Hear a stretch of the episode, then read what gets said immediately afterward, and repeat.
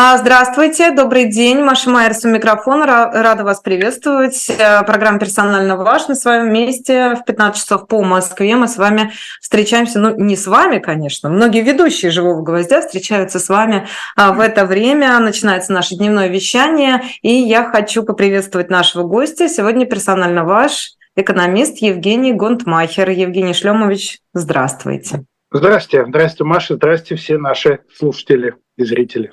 Хочу напомнить вам, что прямая трансляция идет на YouTube-канале «Живой гвоздь». Пожалуйста, подписывайтесь на наш канал, это очень для нас важно. Ставьте лайки, не забывайте об этом. А, да, это тоже имеет э, принципиальное значение для того, чтобы как можно больше людей в интернете увидели наши э, программы, наши интервью и передачи. А, еще из обязательной программы я скажу несколько слов про магазин shop.diletant.media, тем более, что сегодня у нас тут большой выбор и большой количество а, новинок представлено. А, например, новогодние подарочные, новогодние подарочные издания уже в магазине «Дилетант». Это большой выбор книг на нашем сайте. Например, «Загадочная Россия. Высказывания о русском народе», «Крестоносцы», «По ту сторону добра и зла», рассказы, повести и пьесы Михаила Зощенко, «Об истинной религии», а, курс русской истории от Ключевского, ну и так далее, и так далее. Много подарочных изданий, они все толстые, красивые, в общем, вот в самый раз, что называется. Далее, не могу не сказать, вот еще довольно любопытно, вы знаете, сегодня 5 декабря, я бы назвала это топ-лотом сегодняшнего дня, была ли интимная жизнь на Руси? Вот таким вопросом озадачивается озадачен автор этой книги. Точнее так, какой она была, узнаете, купив новинку на shop.diletant.media. Речь идет о книге «Интимная Русь», э, «Интимная Русь. Жизнь без домостроя, грех, любовь и колдовство» с фирменной печатью дилетанта. Вы узнаете, как жили и любили друг друга люди в семьях княжеских и царских, боярских и крестьянских, в семьях рабов и простых горожан, как признавались в чувствах, как заключали браки, как разводились и даже какие сексуальные практики предпочитали. Обо всем этом и многом другом авторы рассказывают живо и без лишнего смущения, чего нельзя сказать обо мне. Так вот, эта книга «Интимная Русь» представлена на shop.diletant.media за 1800 рублей. Вы таким образом можете поддержать работу нашего канала. Ну и, конечно, мерч. Мерч – это э, специальные толстовки, жилетки, худи к Новому году.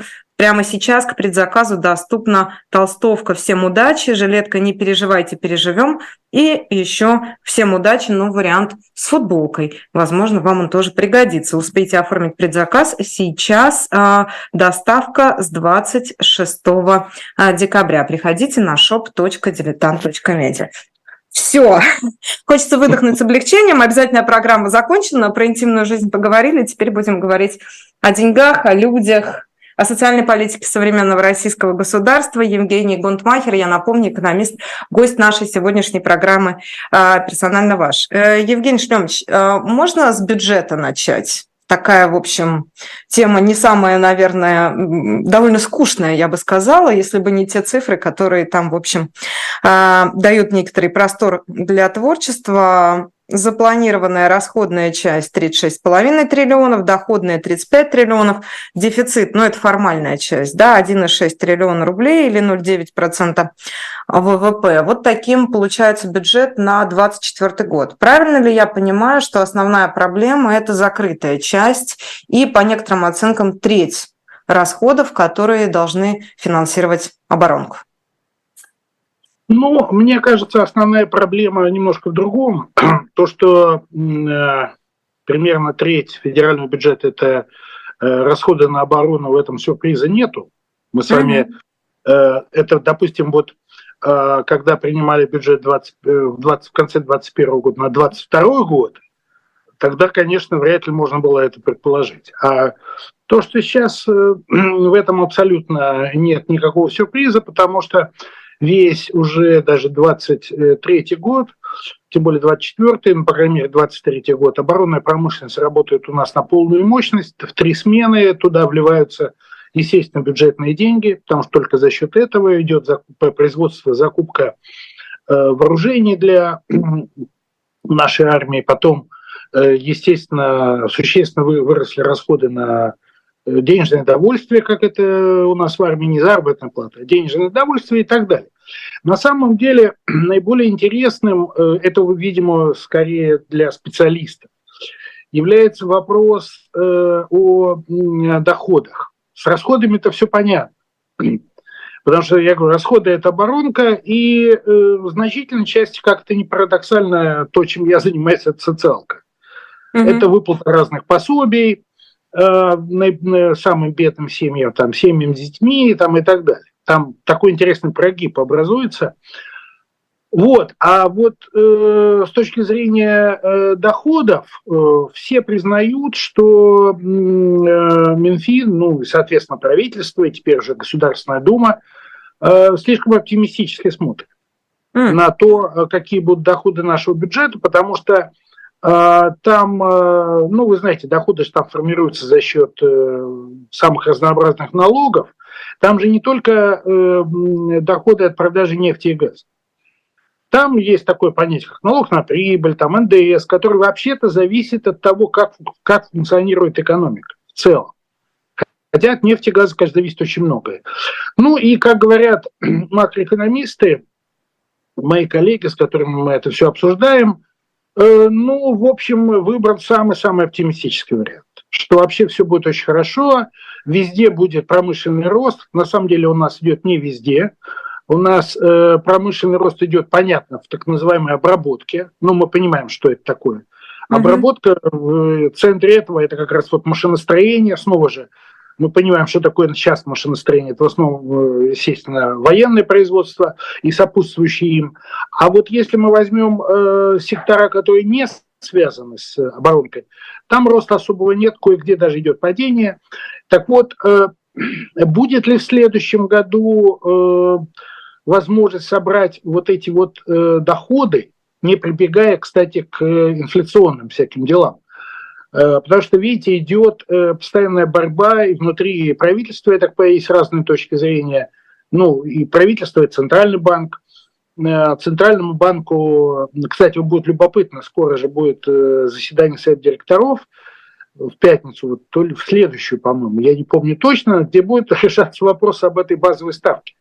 Она будет снова повышена или нет. А в правительстве, естественно, люди заинтересованы в том, чтобы она не была повышена, чтобы все-таки какие-то деньги туда шли и так далее. В общем, э, я бы сказал так, вот соберем ли мы столько денег, вот давайте посмотрим. Это скорее, есть, знаете, такое понятие средний вариант, да, есть пессимистический, оптимистический и средний. По среднему варианту, к сожалению, видимо, столько, столько доходов мы не соберем.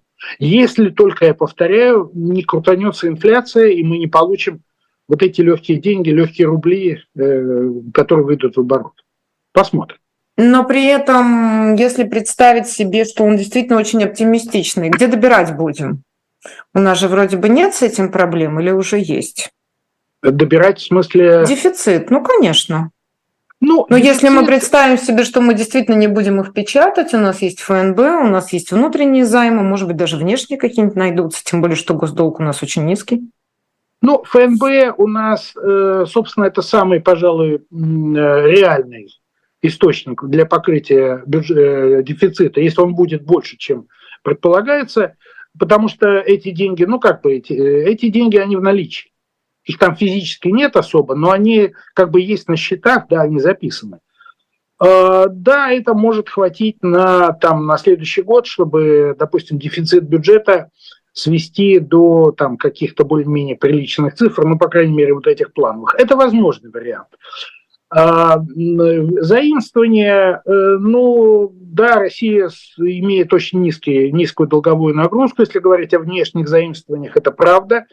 Но сейчас э, я думаю, что России э, внешние займы могут давать только под очень высоким процентом. Ну, из-за риска. Риски, вы видите, геополитические, там и многие всякие другие, которые к экономике имеют косвенное отношение. Внутренние займы. Ну, можно, э, наверное, а, как-то принудить банки наши, чтобы они свои активы вкладывали, допустим, вот в облигации которые Минфин э, эмитирует, да, и как бы собирается за счет этого некие деньги. Это, это все возможные варианты. Я просто к чему говорю, что э, э, следующий год, даже если ситуация с доходами напрямую будет не такая оптимистическая, как это заложено, я думаю, с точки зрения финансовой политики вряд ли будет каким-то трагическим. Ну, Возможно, инфляция останется на нынешнем уровне, потому что по э, прогнозу она уже за 7%. Э, ну, там, видимо, она где-то и будет 7,5%. Это, это, ну, как сказать, она не очень высокая, хотя лучше была бы меньше. Она не двузначная. Думаю, что в следующем году, если Центральный банк будет вести такую жесткую политику, если ему дадут вести такую жесткую политику, инфляция вот эта тоже будет вряд ли больше – вот. Но э, с точки зрения э, роста экономики это все будет достаточно умеренно. Снова же, вот эти два с чем-то процента, которые на этот год планируются, это в основном рост вот этой вот так называемой обработки. Но мы с вами понимаем, что под этим, что под этим имеется в виду. Да, плюс, э, естественно, так как вбрасываются деньги в заработную плату, тех, кто работает в э, военной промышленности, люди там же, повторяю, работают три смены – там заманивают кадры туда со страшной силой, потому что, вы знаете, у нас дефицит рабочей силы в стране, э, пенсионеров всячески привлекают обратно вернуться на работу, те, кто умеет там что-то делать. Эти деньги, э, да, плюс выплаты по СВО, участникам СВО, они довольно приличные, там, э, ну, они немножко разные, но там за 200 тысяч рублей в месяц люди получают. И, естественно, что они там на фронте это не тратят, это все идет семьям. А, так вот, эти деньги, они начали сейчас выходить довольно серьезно на рынок. Ну, и они же не могут просто лежать дома где-то в кубышке. Люди начали тратить. У нас был период, последние там пару-тройку лет, особенно в ковидные годы, когда сузилась вот этот сектор э, потребления, торговля немножко снизила обороты, люди перешли на какие-то очень такие экономные стили поведения. Сейчас э, мы видим, что снова торговля стала развиваться. И это тоже один из двигателей, кстати говоря, роста ВВП. Вот как у нас это когда-то было э, еще до там ковидных и прочих времен. Э, поэтому никакой трагедии с экономикой в следующем году, судя по всему, судя по всему, не будет. Как мне так представляется. Э, ну, не знаю, насчет 2025 года, это уже довольно сложно заглядывать, потому что, я повторяю, там геополитические всякие риски они э, довольно большие, и мы не знаем, как мы там, в смысле войны мира, там, да, в следующий год переживем, что будет. Но пока я никакой тревожной ситуации экономической не вижу. Насчет инфляции. Маш, вот это последнее, что я должен сказать в ответе, длинном ответе на этот вопрос. Я каждый раз говорю, помню, и с вами мы об этом говорили. Инфляция для всех разная. Я имею в виду группу населения. Потому что вот эти 7,5% это, грубо говоря, инфляция для среднего класса который у нас является явным меньшинством. Это где-то там ну, 10-15% максимум. Для остальных, конечно, инфляция выше. Мы это прекрасно знаем, э, что чем беднее слои населения, тем больше для них инфляция. И э, мы с вами видим сейчас ситуацию с э, яйцами, да, с куриным мясом. Это же как раз предметы потребления самые первейшие для наиболее бедных слоев нашего населения. Там цены растут на двузначные цифры. Поэтому э, я бы сказал так, на следующий год, э, видимо, ну, конец этого года уже довольно близкий, на следующий год повестка дня нашей экономической политики будет в том, как вот э, придушить инфляцию на самые примитивные э, предметы потребления. Это не так просто, кстати говоря. Но я вот ожидаю, что какие-то маневры тут будут сделаны. Мы с вами помним, помните, пару лет назад на гречку цены подскочили, там, на сахар там был угу. такой, сразу же. И ну, там, там была какая-то манипулятивная же история. Да, и там, и там сразу пошли какие-то ограничения на экспорт, там, ну, много чего там стали делать, и вроде бы ситуация чуть устаканилась. Ну, вот мы с вами будем, видимо, видеть в следующем году вот такие выбросы социально значимые, выбросы э, по э, большому росту цен на какие-то группы товаров, которые именно широкого потребления, широкого потребления. Вот это, это, пожалуй, тем более выборы – вроде бы у нас будут в марте 2024 года, тем более я думаю, что это будет в центре внимания тех, кто эти выборы готовит. Так что это мы с вами будем видеть. Угу. А скажите, пожалуйста, Евгений Шлемович, а в чем проблема вот с этими э, военными выплатами? Я имею в виду как зарплаты СВОшные, так и вливание денег в ВПК. То есть в экономичес... с экономической точки зрения, соответственно, рабочие места, зарплаты, люди получают деньги, люди вкладываются там, кто в льготную ипотеку, кто в китайский или российский автопром. Все равно они все так или иначе, эти деньги выходят в потребительский сектор. В чем там проблема? А Что там, там не так? Маш, ну там цены растут, вы понимаете, э, ну с ипотекой вообще же классическая ситуация. Да? У нас уже не первый месяц, даже, может быть, не первый год. Потому что э, как только доступность ипотеки расширяется, тут же начинает расти цены на жилье. Ну, это такая классика просто. Центральный банк, который у нас является сейчас, как мне кажется, основным генератором вообще нашей экономической политики, именно Центральный банк, а, он же, смотрите, он, он через другие банки действует. Например, сейчас предлагается увеличить размер первого взноса. Да. Да, то есть ну, то есть ограничить доступ людей к ипотеке и к льготной ипотеке, которая у нас есть, и вообще к ипотеке. Вот, поэтому я бы сказал так, вот эти выплаты в виде денежного удовольствия тем, тем участникам СВО, э, те, кто работает в оборонке, они не всегда подкреплены соответствующим производством товаров. Ну, это такая супер классика, вы понимаете. Угу. Я, кстати говоря, э, практически уверен, что вот по яйцам, вот то, что сейчас мы видели даже там, по в Саратове очереди, слушайте, э, вы же видели, это какая-то невидная совершенно картинка чуть ли не с советских времен. Ну, вы молодая, не помните? Я 90-е я помню очень ну, хорошо. Ну, 90-е все, такие э, продукты были, они были недоступны для там части населения, ну какая-то часть, но продукты в магазинах были. А в советское время, вот как раз в конце советского времени, вот такие очереди, когда люди стояли, чтобы дождаться, когда там, как говорили, выбросят на полке эти яйца или там колбасу, они были типичные. И в 90-е годы я не помню таких, честно говоря, очередей, потому что там была проблема с деньгами, а не с товарами. Так вот сейчас, когда я увидел вот этот вот Саратов, когда люди там оказывается, полчаса стояли, чтобы эти дешевые яйца купить. Как-то повеяло вот той советской эпохой, когда в конце советской эпохи особенно была жуткая диспропорция. Люди деньги-то имели, зарплату все получали. Кстати, относительно неплохую, а товаров-то не было.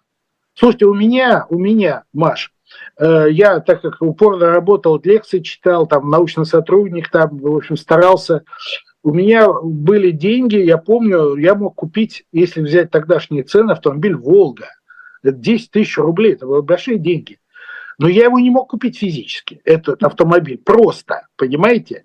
Вот. Я думаю, в жизни бы не смог купить. Но подождите, но это я все про, вот про автомобили я помню. Это плановая экономика, это ограничение да, производства, это, соответственно, очереди действительно многолетние на все эти товары высокого спроса. А яйца-то куда делись? Подождите, ну куда делись Волги? Волги просто не, не произвели, да, их не выпустили с заводов. А яйца-то куда делись? Слушайте, там э, по поводу яиц идет, я сейчас так понимаю, большое расследование в правительстве, потому что там, конечно, несколько факторов, и они очень все локальны. Ну, потому что э, у нас птицефабрики, которые яйца производят, они есть в каждом, ну, в каждом регионе даже по несколько штук.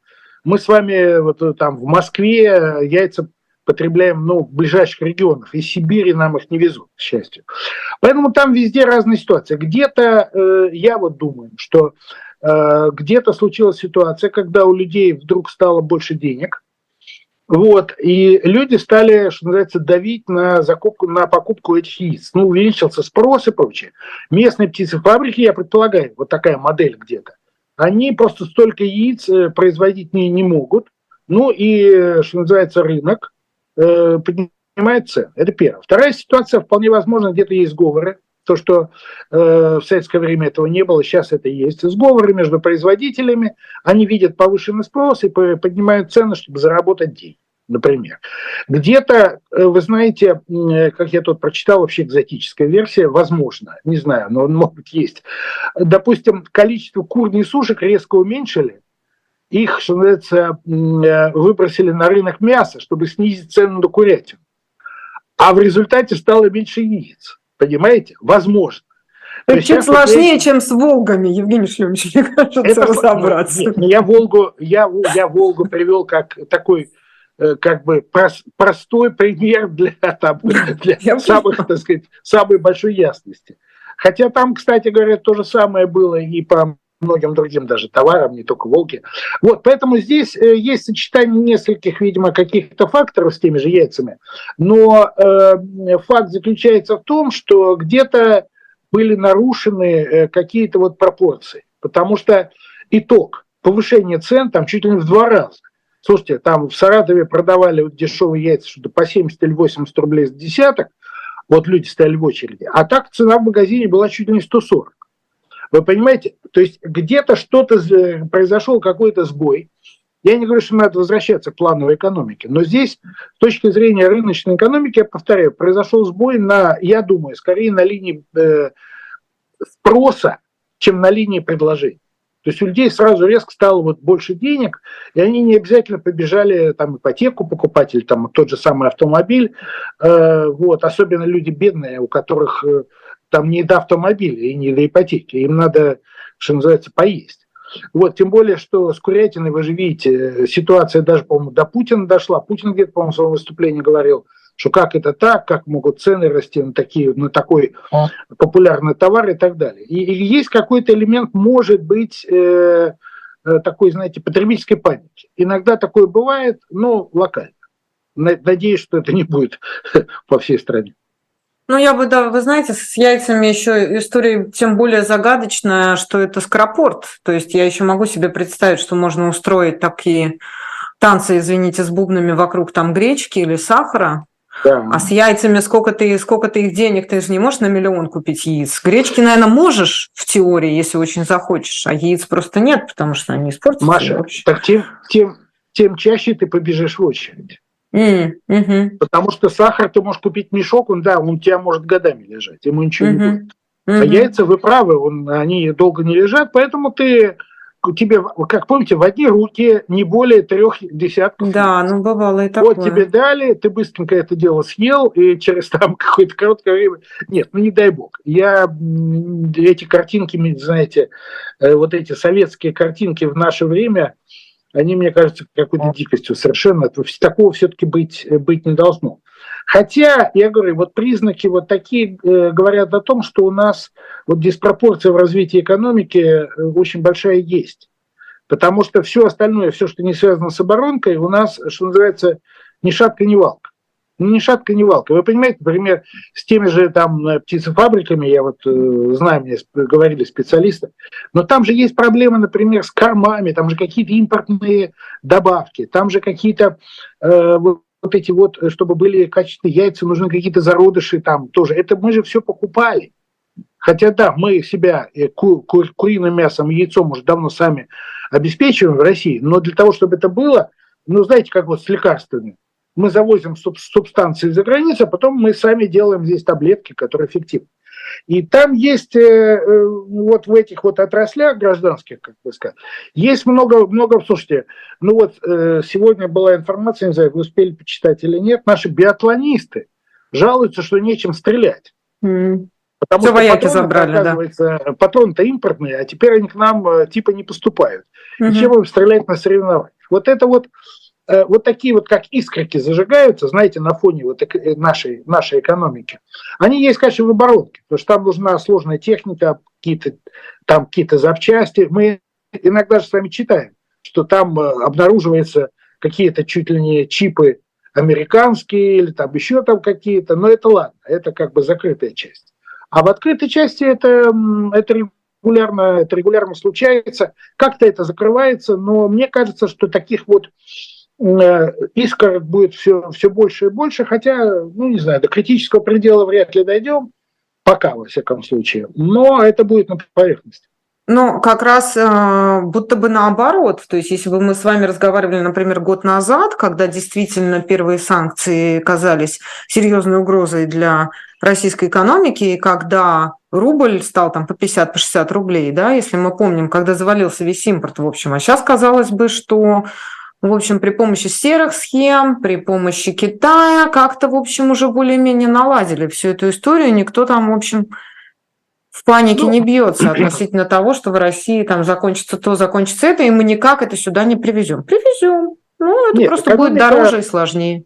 Экономика приспособилась в целом. Угу. Главное, что население приспособилось, оно оказалось готово к тому, что жить лучше вряд ли будем, а может быть даже будем жить потихоньку все хуже и хуже. Но э, люди к этому в основном, основная часть к этому приспособилась.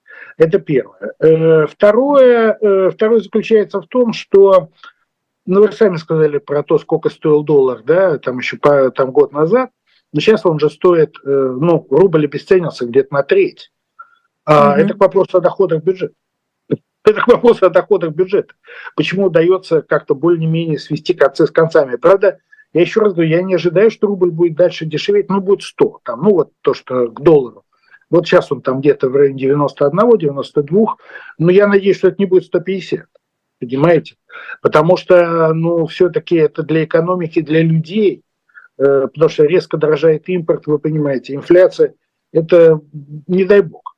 Вот, но это, это был фактор. Потом э, я вам должен сказать, что Запад э, оказался очень рациональным. Вот э, в том смысле, что с одной стороны они говорят, что ну и вводят санкции вот на Россию, а, э, то есть ожидают каких-то эффектов, а с другой стороны продолжают по полной программе торговать. По полной программе торговать и э, покупать у России те же нефть, там газ, э, ну где-то меньше, где-то больше. Понятно, что у «Газпрома» там ситуация резко ухудшилась, но по нефти, например, э, мы, мне кажется, даже лучше стали продавать ее, чем это там было год назад. Э, в общем, э, я бы сказал так, что Запад не пошел в своих санкциях до самого конца, вот политически. Ну, себе не навредил. А? Себе вредить не стал. Ну, потому что все-таки, вы понимаете, Сейчас э, много говорят про суверенизацию нашей экономики, что мы должны там, да, импортозамещение там и так далее. Это, конечно, все в пользу бедных разговоров. Дело в том, что в чем была колоссальная заслуга 90-х годов, ну и 2000-х, Россия стала частью глобальной экономики. Маш, да, мы, конечно, там по-уродски вошли туда, потому что мы продаем сырье, покупаем там высокие технологии, грубо говоря, да. Вот. Но э, получилось так, что мы заняли такую нишу в мировой глобальной экономике, из которой нас не так просто выбить. Ну, вы понимаете, но это, это, это, это будут, видимо, какие-то очень большие негативные эффекты для того же Запада. Но они, видимо, это посчитали. Почему он, э, я говорю, Запад ведет себя так, ну, то, что, знаете, в политике называется реал политик. Да? Угу. В политике называется реал политик. Вот. И э, это, это, это большое достижение 90-х и 2000-х годов, что мы уже, ну, знаете, вот как Северная, вот говорят, Северная Корея. Ну, Северная Корея, во-первых, маленькая страна с несопоставимой экономикой по объему и населением, чем Россия. Но Северная Корея, может быть, это единственная, и то до определенных, с определенными оговорками, страна, где экономика действительно так закуклилась. Хотя они с Китаем продолжают там обмениваться и товарами, и услугами, видите, ну, какая-то торговля с нами идет. Но это какой-то экстремальный пример. Не будет Россия а, вот, вот такой вот северокорейской экономикой чучхой. Понимаете? Ну, не будет. И, кстати говоря, и, я так понимаю, наше руководство, несмотря на все эти слова про импортозамещение, про там, суверенитет и так далее, только рады такому обороту только рад такому обороту, что мы по-прежнему являемся частью этой мировой экономики. Вот. И потому что это позволяет э, держаться на плаву. Вот это позволяет держаться на плаву. Есть, конечно, длинные эффекты от э, санкций, о которых я, кстати, много раз говорил и не меняю свою позицию. Мы, конечно, постепенно отстаем технологически. Это понятно. Конечно что какие-то технологии мы можем там э, на Западе, как говорил Путин, цап-царап сделать. Это возможный вариант.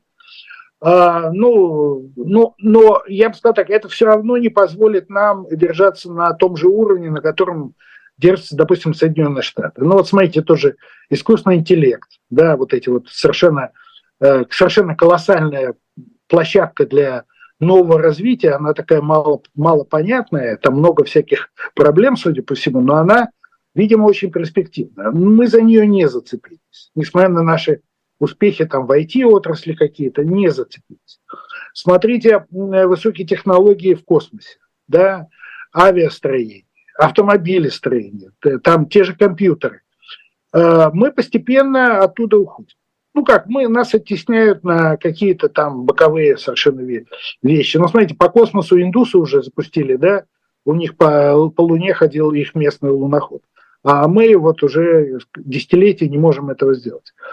И я просто к чему, что через там 5, 10, 15 лет, э, если сделать, знаете, если предположить, что в политике ничего не меняется, мы живем вот в тех же порядках, в которых мы сейчас живем, ну, мы просто будем жить на какой-то дальней обочине.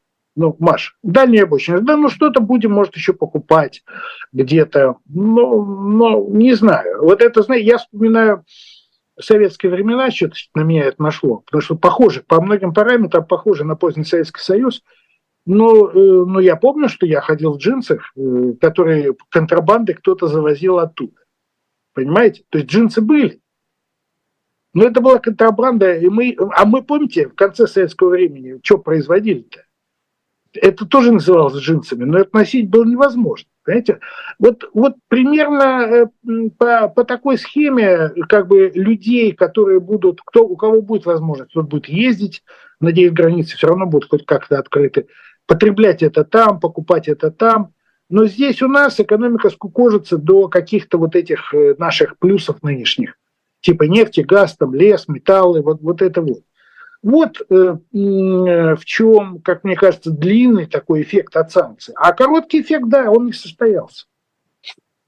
А, я хочу, тут много вопросов, я не знаю, если время останется, потому что они такие, скорее уже, как это сказать, основополагающие, да, а как это может быть, а что тогда будет в ВПК, что будет там с той же, соответственно, с тем же космосом, если вы вспоминаете Советский Союз, который оказался отсечен от всех мировых технологий, но при этом вот что-то свое еще мог производить, еще кого-то удивлять. Правда же? И в научно-техническом смысле тоже.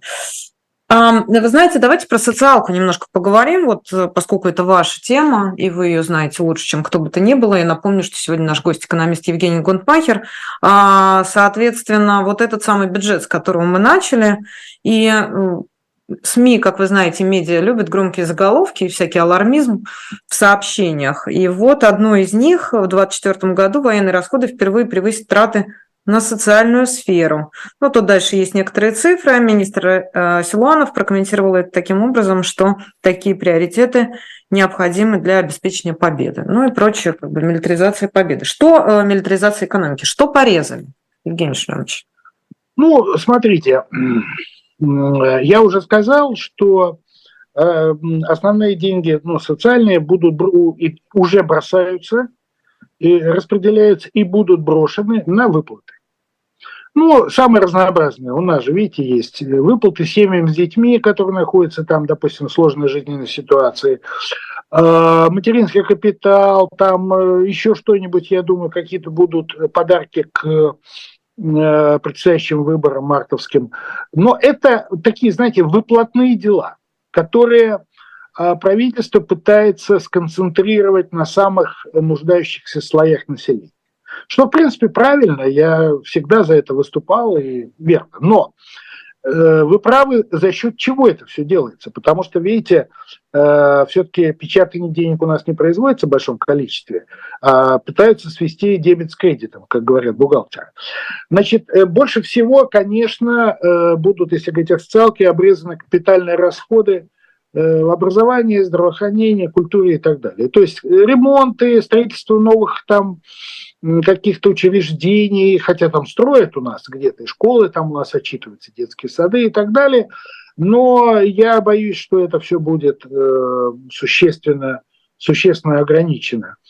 Э, ну, все, что связано с материальной базой вот этих вот учреждений, там, там э, фактически идет концентрация только на выплате зарплат тем, кто работает социальных отраслях, ну, понятно, потому что это социально очень чувствительное дело, ну, как вы можете не платить зарплату там в школе? Ну, очевидно, что это будет, даже, может быть, где-то, кстати, надо же иметь в виду, что э, многие социальные расходы идут из региональных бюджетов. Из, из федерального бюджета ведь напрямую только финансируется высшее образование и некоторые учреждения здравоохранения, очень небольшие, там федеральные медицинские центры, ну плюс такие известные, как мы с вами знаем, Большой театр, там Мариинский театр, ну вот они mm-hmm. финансируют из федерального бюджета. А в принципе, например, школы, подавляющее количество больниц, поликлиник, это все местные региональные бюджеты. А у местных бюджетов э, ситуация довольно сложная,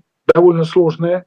Э, вот. Там, э, насколько я так понимаю, в бюджете федеральном, э, там же есть, знаете, одна из самых больших статей всегда была помощь региону финансовая. Ну вот на выравнивание бюджетных возможностей, на какие-то конкретные цели там было, там несколько десятков таких э, выплат было за регионом. Так вот, там есть тоже некая, некие, некая экономия. Э, регионам, насколько я понимаю, четко намекают, что, ребята, вы там, пожалуйста, затяните ремни, не будьте такими расточительными. Э, помните, недавно был э, где-то такой разговор про самые дотационные наши регионы, типа Чечня, Ингушетия, Республика Тыва, что ребята, э, как бы главы этих регионов должны как-то немножко чуть-чуть быть э, более строгие с точки зрения всяких расходов. Куда Поэтому да? Э, вот так угу. по мелкому, по мелкому, это не, я бы не сказал, что это будут какие-то очень большие Эм, э, очень большие, э, э, большая экономия, но экономиться вот на капитальных расходах будет. Плюс, последнее, конечно, пойдет экономия, и она уже идет на всяких инфраструктурных проектах, которые к социалке не имеют прямого отношения. Ну, мосты, дороги там и так далее. Понимаете? Вот, вот, вот за счет этого, то есть то, что называется инвестиции в экономику. Вот за счет этого тоже. Угу. А какое, как вы оцениваете влияние на человеческий капитал тех процессов, которые происходят в настоящий момент, включая действительно милитаризацию? Не только экономики, но и общества в целом. Ну, Маш, вы понимаете, э, в России уже много лет, еще и до 24 февраля прошлого года, я, я бы считал, что где-то э, уже в 2010-х годах началась э, деградация человеческого капитала. А, а что вот стало тому причиной? Что у нас произошло? Недостаточное вложение. Не, да, вот даже в 2000-е годы, помните, благополучные, когда были там колоссальные цены на нефть и газ, когда экономический рост был там 7-8% в год и так далее, можно было произвести э, реформы, конечно, нужны реформы в этих сферах социальных, э, чтобы туда больше вкладывать денег. То есть сначала реформы, а потом деньги, чтобы они там эффективно работали. Этого сделано не было. И у нас, э, в принципе, по моим оценкам, недофинансирование до нормального уровня, чтобы, чтобы человеческий капитал не деградировал, у нас в два раза. Ну, вот. у, нас, у нас, например, э, в здравоохранение вкладывается 3,5% ВВП государственных расходов. Не наших с вами, а государственных. То есть ОМС плюс вот бюджет а должно было бы быть хотя бы 5-6%. Тогда состояние здоровья населения, доступность медицинской помощи и качество были бы совершенно другие, чем сейчас. Образование то же самое. В образование у нас 4,5% вкладывается, и э, ровно, ровно недофинансируем, ну, в полтора, а может быть даже в два раза. О чем, о чем идет речь? К чему это? Почему это деградация через капитал? Депрофессионализация. Производительность труда совершенно низкая и Э, но она не соответствует тому, что нужно. Смотрите, сейчас же у нас дефицит рабочей силы. Ну, исходя из демографии хотя бы, да, потому что число лиц трудоспособного возраста у нас уменьшается и будет уменьшаться еще в следующие годы. Для того, чтобы это компенсировать, для экономики и для социалки нужно получать опережающим образом производительность труда. А для этого что нужно? Кроме инвестиций, которых не хватает, нужны квалификации, нужно качество, качество кадров, чтобы люди могли это делать. У нас квалификации сильно не хватает. Но это давняя проблема. Вы посмотрите все опросы уже много лет э, работодателей, которые жалуются на что, прежде всего? Нехватка квалифицированной рабочей силы. Причем всякой, начиная от рабочих и инженеров и заканчивая менеджеров. Вот. То есть у нас идет такая массовая депрофессионализация в стране. Вот, хотя у нас формальные люди, там, многие имеют высшее образование, дипломы там, и так далее, но по факту э, это, эти все, даже если эти компетенции у людей есть, они не используются, потому что люди работают непонятно где и непонятно как. Вот в чем я вижу э, вот эту опасность. И эта тенденция, я повторяю, уже идет э, не один год, и она продолжается. И вот на том фоне, о котором мы с вами говорили, экономическом, когда мы остаемся вот такой сырьевой экономикой, да, успешной, успешной с точки зрения сырья, но эта экономика не успешна с точки зрения социального развития. Вот то, что я вам говорю, там через там, 10-15 лет, э, может быть, даже раньше мы будем неким захолустьем, так это вот э, повлияет на человеческий капитал в том числе. У нас же лучшие уедут. Они и так сейчас, ну, в небольшом количестве, но уезжают. А тут будет эмиграция. Слушайте, мы, мы же видим пример Молдовы. Или а Украины, что в Молдове? Даже. А объясните, а что в Молдове мы видим? Ну, когда, когда значительная часть людей, слушайте, в Молдове главный э, источник доходов в бюджет – это поступление от э, молдаван, которые работают за границей. А, вы это что, имеете в виду? То есть ну, это как бы это миграция, да, трудовая миграция, в первую очередь? Слушайте, Украина, даже до вот этих нынешних ситуаций, несколько миллионов украинцев работали в Европе, вот, и процесс нарастал. Ну, сейчас тем более из-за того, что у нас там происходит. И э, получается так, что, я повторяю, наиболее активные, наиболее целенаправленные, наиболее квалифицированные люди – не видят своего применения здесь и едут туда. Эта тенденция будет нарастать, чтобы мы особо такого, особо такого не делали. Ну, не будут же закрывать границы полностью. Понимаете? И их места, да, будут какие-то люди занимать, у которых не такие квалификации, не, не такие мотивации. И мы с вами будем жаловаться на то, как нас обслуживают в поликлинике, как э, учат в школе. Это такой замкнутый круг, понимаете? Получается, что дети, которые учатся в школе с э, другим качеством учителей, как, понятно, какое у них будет образование или те же преподаватели в вузах. А, состояние здоровья населения из-за того, что у нас качество медицины будет не улучшаться, а будет ухудшаться, мы с вами понимаем, снова же тоже будет какое. И, а это все к экономике. Я же, я же что говорю-то? Всегда это тоже такой, знаете, очень простой тезис. Ну, допустим, вот завтра у нас мы с вами проснулись, Маш, и у нас все хорошо в стране. И готов прийти сюда инвестор ну и наш российский, и зарубеж, ну вот допустим, ну такой вот сон, да, Вера Павловна. Так вот, э, это самое, он приходит сюда, возникает вопрос, а кто будет работать на вот этих рабочих местах, которые он к нам принесет? Он же будет приносить сюда инвестор рабочие места так квалифицированные. Но экономика все-таки 21 век. Он же не будет у нас открывать там какие-то, знаете, примитивные, там, не знаю, лесоповалы. Вот. А у нас для этого даже не количество людей, у нас качество людей под это не подойдет. И это уже во многом так. Понимаете, в чем дело? Вот, вот чего я опасаюсь, и это э, самый, мне кажется, важный фактор э, того, что перспективы развития нашей экономики и вообще нашей, нашей страны, ну, скажем так, для меня довольно пессимистичны. Вот из-за этой тенденции. Даже не из этой геополитики, и даже не из-за того, что там сырьевая экономика, там все. Но это определяет. А вот, вот это последствие с точки зрения того, что, что у нас происходит, как вы сказали, с человеческим капиталом. Я бы сказал так, человек. То есть, скажем так, человеческий капитал – это такое экономическое, скорее, понятие такое, академическое. Человек. Этот человек, который у нас в стране, он вообще будет к чему-то стремиться, работать, там, зарабатывать, там, ну как-то, ну, не знаю. Или мы превратимся в страну, где людей будут содержать из бюджета ну, условно говоря, вот нефть продали, получили там с газом, получили какие-то денежки, раздали самым бедным. И все довольны. Ну, так это будет. Не ну, хочу. Ну, по-моему, вы в одном из интервью сказали, что у нас и так две трети народа так или иначе сидит на государственных деньгах. Бюджетники, две трети семей чиновники, пособия, пенсионеры. Маша, правильно. Две трети семей в том или ином виде получают деньги от государства. Где-то у каких-то семей они не главные не главное, но все равно какой-то источник дохода есть. Понимаете, например, какое-то пособие. Да, муж и жена, они могут, допустим, где-то работать в частном секторе, но какое-то пособие они получают, э, допустим, на ребенка. Это хорошо, это хорошо. Но тем не менее, когда это становится массовым, то это уже начинает приводить э, к каким-то другим мотивациям, каким-то другим мотивациям.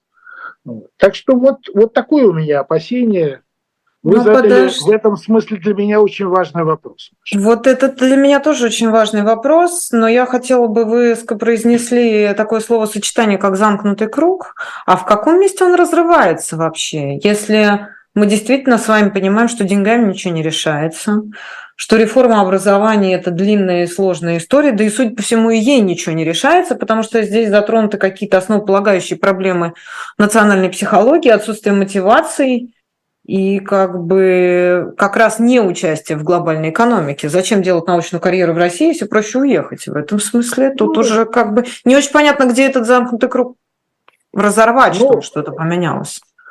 Ну, я, я бы сказал так. Э, этот круг, э, замкнутый круг, это вот эта тенденция, которая у нас, к сожалению, уже э, не один год, она, конечно, должна быть разорвана только через какие-то очень системные реформы вообще государства нашего, того, как мы все с вами все живем. Потому что социалка, как, как ты ее не реформируй вот в этих старых политических и государственных институтах, ты ничего не добьешься ничего не добьешься. Какие-то краткие, кратковременные эффекты будут. Вот слушайте, ну классическая э, ситуация с э, вот рождаемостью, то, что сейчас вы видите, да, идет дискуссия. Там аборты, там многодетность, там и так далее, и так далее. А, э, но мы же прекрасно с вами понимаем, что если мы говорим о рождаемости, вообще о демографии, то вклад там медицина, конечно, есть обязательно. Вклад денежных пособий, там, помощи семье, конечно, есть. Но главное это другое. Главное это э, поведение людей. Понимаете, это их свобода. Это их свобода. Вот я бы так сказал, у нас э, просто не хватает свободы нигде даже вот в сфере демографии. Я уж не говорю про какие-то политические вещи, про экономические свободы, которые у нас совершенно в загоне. У нас ведь э, бизнес постепенно, смотрите, скукоживается, вот сфера бизнеса. Она довольно быстро ограничивается, и мы, я боюсь, можем перейти действительно какую-то грань, когда у нас мы вдруг попадем в позднесоветскую экономику со всеми там этими э, вещами. Поэтому а для того, чтобы этот круг разорвать, нам просто надо понять, что мы должны жить немножко по-другому. Мы должны жить в глобальном мире. Да, мы должны жить так, как Россия живет. У нас есть своя специфика, понятно, что Россия не Германия, не Франция, не Соединенные Штаты. Это понятно. Но есть какие-то базовые принципы. Базовые принципы – это свобода, и это, чело, это примат человека над государством. Понимаете? Это базовый принцип. Если государство считает человека только ну, как бы своим подданным и использует его, как оно хочет, это одна схема. Она не имеет перспективы. Это понятно. А если э, все-таки люди э, определяют в той или иной степени то, как они сами должны жить, через э, институты политической власти, через экономическую активность, тогда другая. Я понимаю, что это колоссальная задача, это колоссальная задача. Будет ли она решена в России, я не знаю. Но я вижу только в этом э, какой-то возможный выход из той ситуации, в которой мы оказались. А, а правильно ли я вас понимаю, что вы идете, то есть можно ли назвать вашу позицию противоходом относительно того, по какой сейчас траектории движется российское общество, с учетом традиционных ценностей, традиционной семьи и все то, о чем говорит Владимир Путин и патриарх Кирилл? Нет, нет, нет, это не противоход абсолютно. Знаете почему? Почему? А, потому что, Маш, э, ну, я вам скажу так, Одно дело на поверхности, там, где слова произносятся, публичные тем более, там, там, конечно, вот то, о чем вы назвали, это звучит громче всего. А другое дело – это настроение людей. Вот смотрите, по поводу, допустим, абортов, да, и многодетности и так далее. Вы недавно читали, э, был опрос ФСУ. Ну, я видели, да, публикацию. Оказывается, mm-hmm. большинство наших людей против того, чтобы влазить в их личную жизнь, регулировать э, рождаемость и прочие всякие дела. Здравый смысл есть в людях. Есть. В большинстве наших людей здравый смысл есть. Все-таки мы уже в значительной части не советские люди. Это, слава богу, 30 лет новой России, особенно более молодые поколения э, к этому, сказали, к этому привели. Поэтому э, кто-то просто это говорит публично, да, какие-то слова, не боится, а кто-то просто так думает. И Слушайте, это ровно было, как в конце советского времени, видите, я все время вспоминаю, перестройка. Как только были сказаны нужные слова Михаилом Сергеевичем, да, это было после 85 года, ну так никто не возражал. Слушайте, 20 э, какого-то декабря 91 года, помните, когда спустили ночью флаг Советского Союза над Кремлем, подняли российский флаг, на следующий день почему-то никто не вышел с требованием вернуть нам Советский Союз. А люди спокойно пошли на работу, живя уже в новой стране.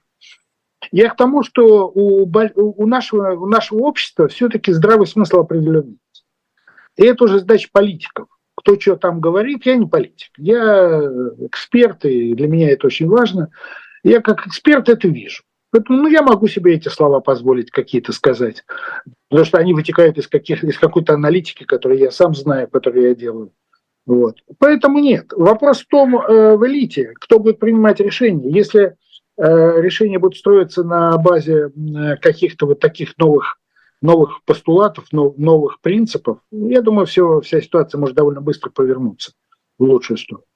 А, но к политическому аспекту я бы все-таки, вы говорите, я не политик, я эксперт, но вы же, насколько я понимаю, довольно поздно вступили в партию, Яблоко я имею в виду, были представителем, да. были доверенным лицом Григория Явленского, дружите с ним, правда же? Вы много да. говорили об этом да. в ваших интервью. Ну, так вот, ваш партийный, ваш статус, это означает вашу политическую политику, э, позицию? Ну, вы понимаете, и, я... И разделяете ли вы, собственно, те ценности, которые сейчас пропагандирует партия Яблоко? Ну, естественно, естественно. Я вступил в партию Яблоко ровно потому, что после 24 февраля, чтобы да? показать публично свою позицию по отношению к тому, что происходит. Потому что это партия, во-первых, европейской направленности, э, за что я всегда стоял и о чем мы всегда с Григорием Алексеевичем обсуждали, говорили. И это антивоенная партия. Все. Для меня это принципиально важно. Я в том смысле, что я не политик, но это мои Э, это мои принципы. Плюс яблоко э, с точки зрения экономических, социальных проектов, я же много лет знаком с Григорием Алексеевичем и другими руководителями яблока, они близки, эти проекты, они близки к тому, о чем я думаю, потому что э, яблоко всегда было ориентировано на какие-то социальные проблемы. Хотя это либеральная партия, демократическая, это очень хорошо, но она именно была такой социальной направленности. Помните, была программа про э, земля, дороги, дом, вот э, жилье там и так далее. Вот, поэтому это для меня вполне естественный ход, вполне естественный ход. Я как-то себя должен был идентифицировать в этой новой ситуации, которая у нас не так давно возникла. Ну, я просто к тому, что вы меня простите, это не прозвучит как-то резко, но э, с такими низкими рейтингами говорить там о социальной политике, это, в общем, как-то, в общем, довольно попули... попу... попахивает популизмом. Разве нет? Ну, ну, Маш, есть... ну я, я про социальную политику говорю как экономист, Вы да. как эксперт. Вы да. Знаете, это я же не, в данном случае не, не говорю как член партии «Яблоко».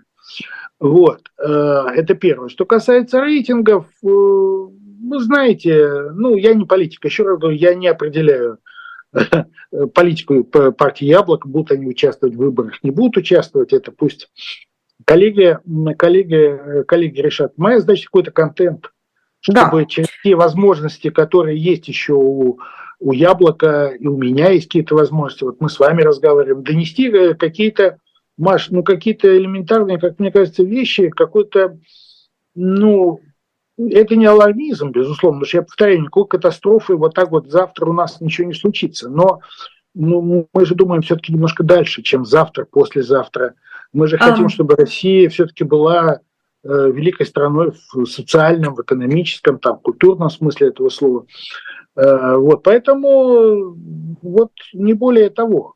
А, а вот эти вопросы о рейтингах я их не обсуждаю, Маш. Ну, это, Хорошо, это вы принимается. поговорите. А, принимается. Хотела в связи с этим как раз вот к нашей с вами последней теме. Вы понимаете, вроде бы да, задача что-то объяснить, что-то донести, но когда мы с вами вот оказываемся, как вы сказали, в замкнутом круге, еще раз повторю эту мысль, то у меня возникает такой алармизм, но это не совсем алармизм, да, это такое понимание, что надо поменять сразу все, не очень понятно, с чего начинать, и поэтому это смесь паники с абсолютным ступором. То есть вот как бы в какую сторону дальше двигаться, непонятно.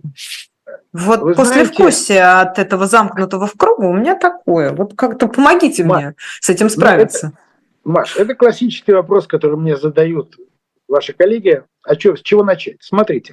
Ну, если я, здесь, я здесь цитирую, я всегда здесь цитирую моего тоже хорошего э, товарища, к сожалению, он уже не, не с нами, Егор Тимурович Гайдар. Э, в одном из последних интервью, которое он давал, у него, и ему этот вопрос задали.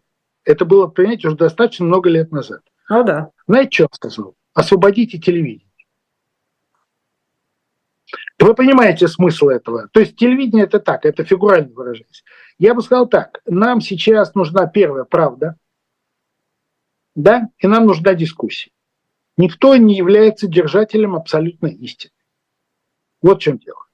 Нам, нам нужно просто сейчас понять, что мы делаем с собственной стороной. Не более того. Пусть в этом участвуют коммунисты, там, жириновцы, не знаю, патриоты так называемые там и так далее. Все. Но не вот это вот, э, типа, есть одно мнение, а все остальные не имеют никакого значения. Вот, вот что нам нужно. И я думаю, тогда, еще раз я повторяю, здравый смысл у нас в достаточном количестве в стране. Вот, э, тогда что-то вырисуется. Обязательно. Наверное, с ошибками это все будет, но вот так оно и пойдет. Как раз хотела... с, этого начал, угу. с этого начал Михаил Сергеевич. Ну, подождите. Ну, Михаил Сергеевич с этого и начал в 85 году. Я понимаю, что совершено много ошибок, его многие ругают там, так же, как многие ругают Бориса Николаевича там и так далее. Но, тем не менее, э, кстати, благодаря им мы с вами сейчас э, имеем все-таки относительно устойчивую экономику и относительно устойчивую социалку. Как это не удивительно. Вы понимаете. Вот. Поэтому дискуссия, правда, вот залог, вот, вот с чего надо начинать. А потом посмотрим. Я думаю, что есть что, для этой дискуссии есть что предложить. Нам не нужны Я... какие-то, знаете, люди, которые придут и скажут, мы знаем как, а вы, пожалуйста, нам подчиняйтесь, и, и они могут прийти под самыми хорошими лозунгами и так далее. Это будет полная катастрофа. Не надо. Мы это уже переживали не первый раз в нашей истории. Нам нужна коллективная воля и коллективное желание, оно, я думаю, все-таки есть жить по- по-настоящему. Я ждала от вас слова гласность в этом контексте. Хотела поговорить с вами про пропаганду, ждала от вас слова гласность, раз уж мы с вами так много говорим о позднем если советском периоде гласность, и о перестройке. Маш, если есть гласность, то нет пропаганды. Давайте так скажем. Все. Поэтому э, тут не надо закрывать пропаганду, надо открывать гласность. И тогда все будет. Ну вот поэтому я вам и сказала про противоход, а вы говорите, нет, это не совсем так, и стали говорить со мной про здравый смысл, который по ощущениям он присутствует, да, а по тому нарративу, который навязывается и активно навязывается российскому обществу, кажется, что мы сейчас совершенно в другой точке вот этого маятника, понимаете, он абсолютно на противоположной стороне. Кому сейчас нужна эта правда и какая правда? У нас, правда, вот действительно на телевидении у нас закрытые или в изгнании находится большинство независимых медиа. Мы находимся в той реальности, которая моделируется в совершенно других местах, а не у нас с вами в головах и на кухнях. И не в наших редакциях, которых, в общем, в России уже нет. Ну, вот это тоже та реальность, в которой мы сейчас существуем. Да, спасибо вам большое за этот разговор. А, я благодарю Спасибо. нашего гостя. Да, дорогие друзья, сегодня а, гостем программы «Персонально ваш» был экономист Евгений Гунтмахер. Я с вами прощаюсь. Хочу напомнить, что вы обязательно подписывайтесь на «Живой гвоздь», приходите на shop.diletant.media, там много подарков, эксклюзивные издания, редкие издания, новинки книжного рынка, а также мерч, на который вы можете обратить ваше внимание. Спасибо большое.